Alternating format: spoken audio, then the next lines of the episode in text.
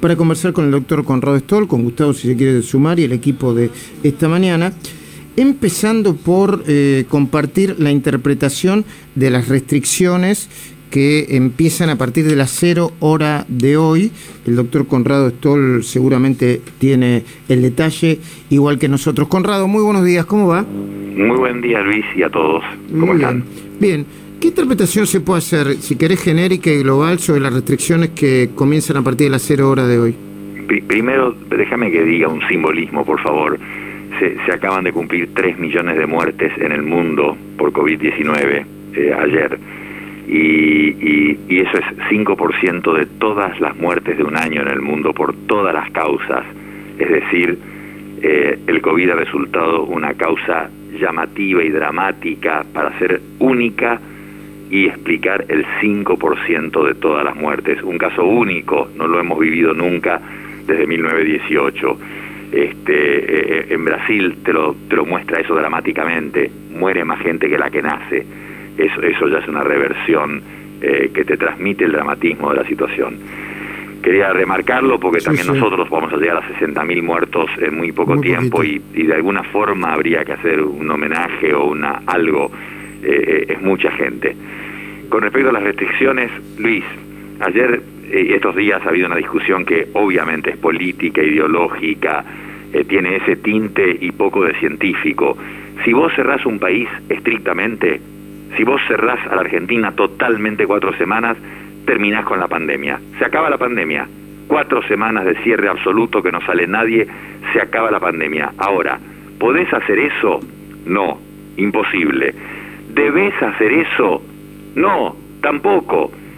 Porque no podés usar una sola de las herramientas. Eso es lo que tiene que ser obvio. Te habló recién una, eh, una persona de la audiencia de Suiza y la persona de Suiza lo que no te dijo es que si bien tienen contagios, por supuesto, y han tenido cierres transitorios, también han hecho 800.000 test por millón de personas. Nosotros seguimos con 200.000. En Suiza, 800.000 test por persona.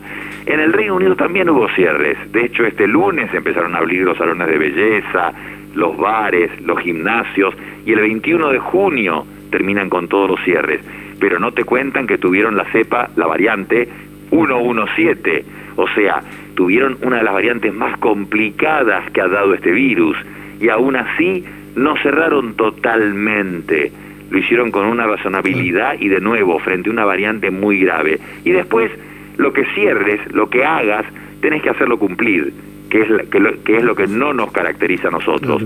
Esta semana en Estados Unidos, una vendedora fue un mes a la cárcel, la llevaron, ¿eh? Ah. Está en la cárcel un mes porque tosió frente a una clienta. Le tosió en la cara a una clienta. ¿Adrede? Fue un mes. Al, no, no, adrede no, pero no, pero no tenía la máscara. Mm. Eh, eh, fue una, una eh, está documentado.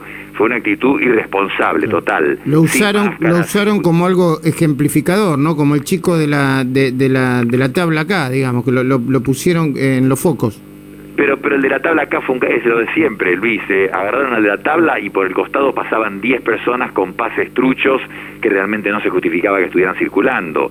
En Estados Unidos son los reyes de la ejemplificación, ¿viste? Leona Hemsley, una de las mujeres más ricas del mundo, eh, terminó presa, la dueña de los hoteles, por, por, una cuestión de impuestos. Michael Milken, un multimillonario famoso, preso también por, o sea, son los reyes del ejemplo porque saben acaba de fallecer en la cárcel, creo, Madoff, ¿no? O, Madoff, y su trágica historia, 82 años, joven, y murió porque le haber golpeado muchísimo, estuvo 10 años en la cárcel, un hijo se suicidó, otro se murió de cáncer. Vi la película hace poco, mamita, con, con este, Robert De Niro, ¿eh? recomiendo la película, impresionante. dos, dos otras personas se suicidaron, o sea, el daño que dejó Madoff eh, es, calculan que pueden ser 50 mil millones de dólares de daño, este, un caso único en la historia, ¿no? Ahora, eh, Pfizer y Moderna ya están diciendo, que, eh, a ver si entiendo bien, ¿cuánto duraría el efecto de sus vacunas? Sí, sí, sí, burla salió ayer el presidente de Pfizer.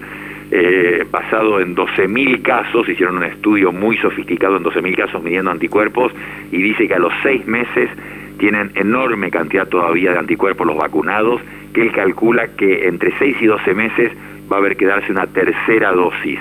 que va dura eso y por lo tanto va a haber que darse una tercera dosis. Moderna salió enseguida a decir algo parecido. En ellos vieron datos que dice que dura nueve meses por lo menos. Ahí vendría la segunda dosis. Esto es un cálculo ahora temprano. Pareciera entonces, Luis, que van a durar un año y mientras siguen trabajando en adaptar las vacunas a las nuevas variantes, número uno, en hacerlas más baratas, número dos, y tres, en generar una pan-coronavirus, vacuna pan-coronavirus, que quiere decir una sola vacuna que sea efectiva contra todos los coronavirus que puedan haber, que hay más de cinco variedades. Eh, Gustavo Noriega, te está escuchando Conrado. Buen día, Conrado. No sé si tuviste oportunidad de leer hoy en La Nación una nota que cuenta que mientras Argentina no le respondía a Pfizer, personalmente el presidente de Uruguay, la calle Pou, hizo una gestión personal y hoy Uruguay dispone de la vacuna Pfizer. ¿Qué perspectivas tenemos inmediatas respecto de, la, de las vacunas, que sería la solución al tema?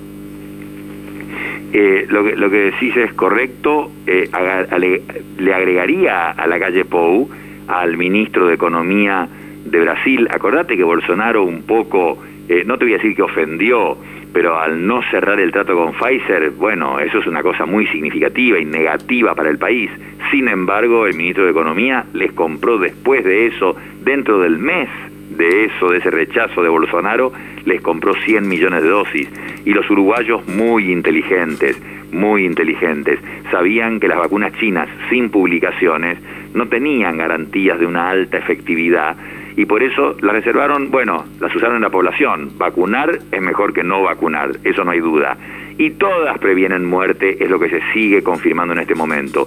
Entonces usaron las eh, Sinovac, las chinas para vacunar a la población general y lo que hicieron es reservar la Pfizer para el personal de salud y algunos grupos de riesgo especiales. Así que eso lo que te muestra es que se podía, se puede seguir comprando. Yo te voy a confesar, le escribí a, una autoridad de Moderna, conozco el lugar porque viví años en Boston y, el centro de Moderna queda en Boston, en la ciudad de Cambridge. Le escribí a uno que es hispano, a, ver si escucha a un humilde argentino. Todavía no tuve respuesta, pero le escribí ayer, este, rogándole si no hay chance de poder comprar vacuna de Moderna. Y AstraZeneca, acordémonos, esto para el gobierno argentino, eh, que Estados Unidos declara expresa claramente no nos interesa la vacuna AstraZeneca. Tenemos millones de dosis y no la vamos a usar porque nos sobra con lo que tenemos nuestro. Johnson y Johnson, Moderna y Pfizer, así que no vamos a usar las de AstraZeneca. Yo creo que hay oportunidad todavía para comprar. Gracias, eh, Conrado. Muy buen fin de semana, como siempre, muy completa tu información. Nos tranquiliza mucho siempre tener buena información. Nos estamos viendo en cualquier momento, ¿sí? Buen día, Luis. Buen día a todos.